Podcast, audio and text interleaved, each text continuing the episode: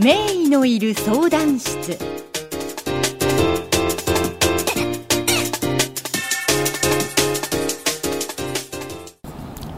ジェイク埼玉メディカルセンター名誉院長の鈴木豊でございます。日本摂食障害学会の厚労会員も務めております。え本日は拒食症についてえお話をさせていただきます。拒食症という疾患は皆さん一般的にご存知なのは、まあ、痩せていて何も食べないでもとても元気にしているというのが、まあ、よくある拒食症でございまして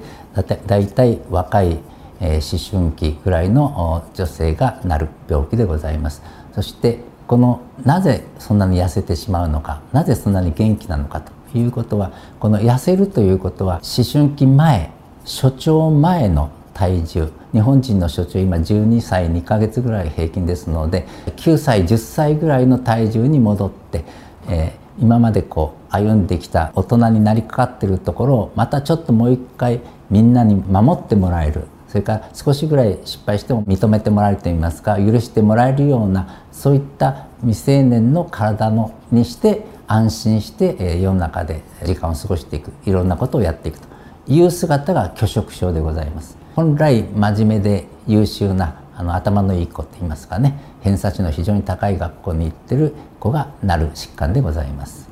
拒食症で痩せてる子というのは自分は痩せてるという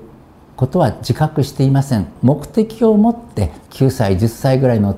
体重にしてそして安心して行動するために痩せたものですからこれは本人はそれを非常に、ま、満足してますしこの痩せたという体重が非常に大事なのでそれを治そうとかそういった考えは全くありませんししたがって周りが心配して体重を増やそうとするとものすごく反発をして病院には絶対行きたがらないというのが拒食症の症状でございます。一般にですね家族の方は拒食症という病名は知ってるかもしれませんがそのいろいろな心の状態までは理解していませんのですぐになんとか体重を増やそうとかこれ食べなさいあれ食べなさいという行動に出るんですが、まあ、それは逆効果でございまして家族がそういう行動をとるともう本人は患者さんはどんどんどんどん家族から離れていってしまいますので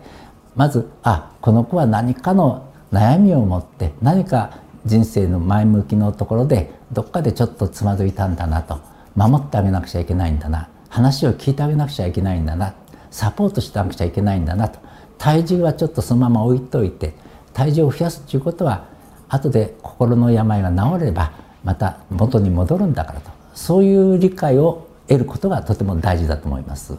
摂食障害の治療というのは薬はありませんのでこれはやはり自分が歩んで途中でちょっとトラブルにあって身を引いたということですからまずいろいろ話を聞いてあげてトラブルを聞いてあげてそしてこういう時はこういうふうにしようね。ああしようねといういわゆる人生相談といいますか生き方の相談。それから子供から大人になるっていう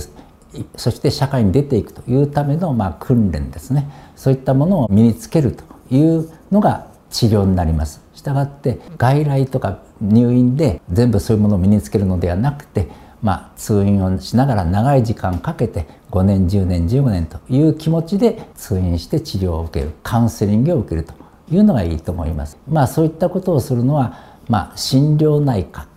あと精神神経科というのが、まあ、受診するあの診療科でございます。